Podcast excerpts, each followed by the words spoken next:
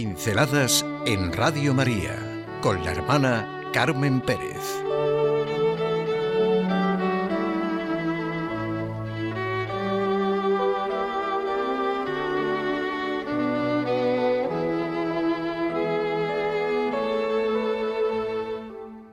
¿Tenemos miedo de las sorpresas de Dios?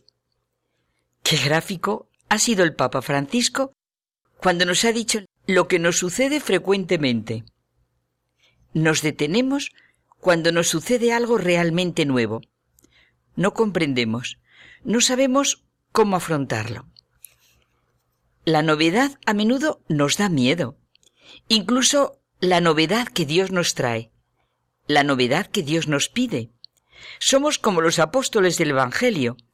Con frecuencia preferimos tener nuestras seguridades, detenernos ante una tumba, a pensar en un difunto que al final vive solamente en el recuerdo de la historia como los grandes personajes del pasado. Tenemos miedo de las sorpresas de Dios. Queridos hermanos y hermanas, nos decía, en nuestra vida tenemos miedo de las sorpresas de Dios. Él nos sorprende siempre. El Señor es así. Me pasa que con algunos amigos siento que se me abren los ojos, las ventanas del corazón, y mi razón funciona con apertura a lo imprevisto, a lo que son las sorpresas de Dios. En relaciones humanas así, se escuchan maravillosamente los dos profundos y vitales latidos del corazón, la felicidad y el sufrimiento. Nada escapa a esta relación y se ve clarísimamente que no se puede creer a medias en lo que es la providencia de Dios, su manera de hacer las cosas. En muchas cosas se puede creer a medias, lo cual viene a ser también una cierta definición de inteligencia, pero en Jesucristo no se puede creer a medias. Solo una actitud de apertura a lo que Dios nos ha manifestado es lo que corresponde a la fe. Y esto es lo que viven los que realmente se han encontrado con Jesús resucitado. Es verdad que la condición del cristiano, ya lo vivió San Pablo y nos lo cuenta en sus cartas es que estamos como divididos, mientras nos encaminamos, a veces penosamente, hacia la paz y alegría, hacia la bienaventuranza, que se abre con toda plenitud. Pero cuando lo consigamos, nada ni nadie podrá arrebatárnosla. En espera de lograr la gracia de esta plenitud, caminamos como divididos, precisamente porque no se puede creer a medias, porque no se puede vivir en cristiano siendo dualista. No nos cerremos a la novedad que Dios quiere traer a nuestra vida. A menudo estamos cansados, defraudados, tristes. Sentimos el peso de nuestros pecados. Creemos que no podemos seguir.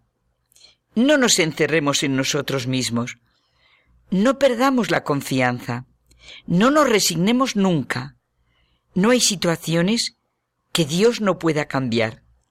No hay pecado que no pueda perdonar si nos abrimos a Él, nos ha dicho el Papa Francisco. Es absurdo un separatismo entre una vida, no sé si decir profana, que desconocería a Dios, a Jesucristo, y una vida religiosa, creyente, que estuviera separada de, la existencia profana. No podemos ir como por dos caminos a la vez. No puede ser que nos encontremos con Jesucristo, que creamos y confiemos en Él, en sus gestos, en sus acciones de tremenda entrega y amor, como es el hecho de su redención y entrega a la humanidad, a cada uno de nosotros, y estar deseando lo que se llama triunfar en la vida o que vivamos en un mundo de falso amor, de raquítico placer, de falsas confidencias y cancioncillas cutres. en un mundo fabricado por el consumismo, por la propaganda, por el afán de dinero y placer, que solo halaga para esclavizar más. Vamos, viviendo como animales a los que cualquier cazador furtivo puede hacer caer.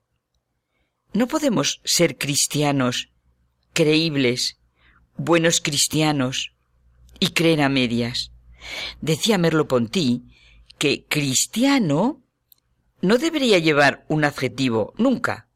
Se es o no se es cristiano. Malo cuando hay que adjetivarlo.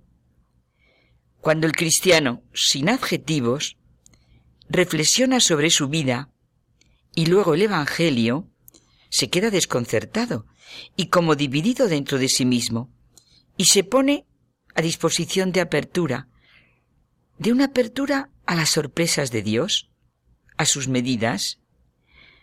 Y este es un mensaje dirigido a mí, a ti, querida hermana, a ti, querido hermano. ¿Cuántas veces necesitamos que el amor nos diga, ¿por qué buscáis entre los muertos al que vive? Los problemas, las preocupaciones de todos los días tienden a encerrarnos en nosotros mismos, en la tristeza, en la amargura. Y ahí está la muerte. No busquemos allí al que vive, nos dice el Papa Francisco.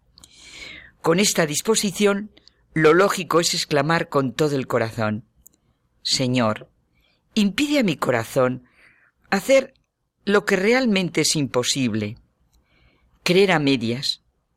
Impide a mi corazón y a mi razón que encuentre motivos y encima crea que son buenos para disculpar mi falta de fe y confianza. Impide en mí todo aquello que no tiene realmente excusa. No tiene excusa para no abrirme al misterio de tu creación, de tu redención, de tu amor inmenso y gratuito. Algunos somos un poco tuertos y dejamos que el interés, el egoísmo, las desgracias, el dolor, el miedo, la envidia, la ignorancia, la desconfianza nos cierren la visión y nos hundan. Los amigos, no hay amistad sin verdad, somos los que nos podemos ayudar abrir los ojos y liberarnos de nuestra bizquez, de la manera torcida de ver. No puede ser que creamos en Jesucristo y no creer en sus gestos, en sus acciones. Para nosotros, en un primer momento, inexplicables, fuera de nuestro alcance y sentido, pero después nuestra misma razón y corazón, abiertos a todo lo que anhelamos y deseamos, se llena de estupor y admiración ante lo que el amor de Dios puede inventar y hacer. No se puede creer a medias, desde luego. ¿Cómo me abro en mi vida a esta gran realidad de las sorpresas de Dios? Realmente no sólo conocemos a Dios por medio de Jesucristo, sino que sólo nos conocemos mediante Jesucristo.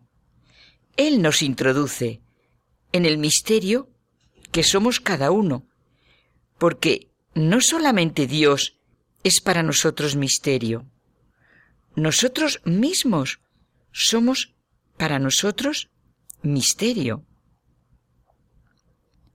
Somos misterio. Lo sabemos, no hacen falta muchos estudios de psicología, psicoanálisis, introspección, para comprender que hay un último secreto con respecto a lo que somos, a nuestro destino, a nuestros gozos y alegrías. Es preciso que se nos revele lo que somos, con precisas respuestas a nuestros interrogantes. En la humanidad de Jesucristo resucitado, se nos presenta cuál es nuestra condición en el plan de Dios, lo que constituye la respuesta a todos nuestros interrogantes. ¿Tenemos miedo de las sorpresas de Dios?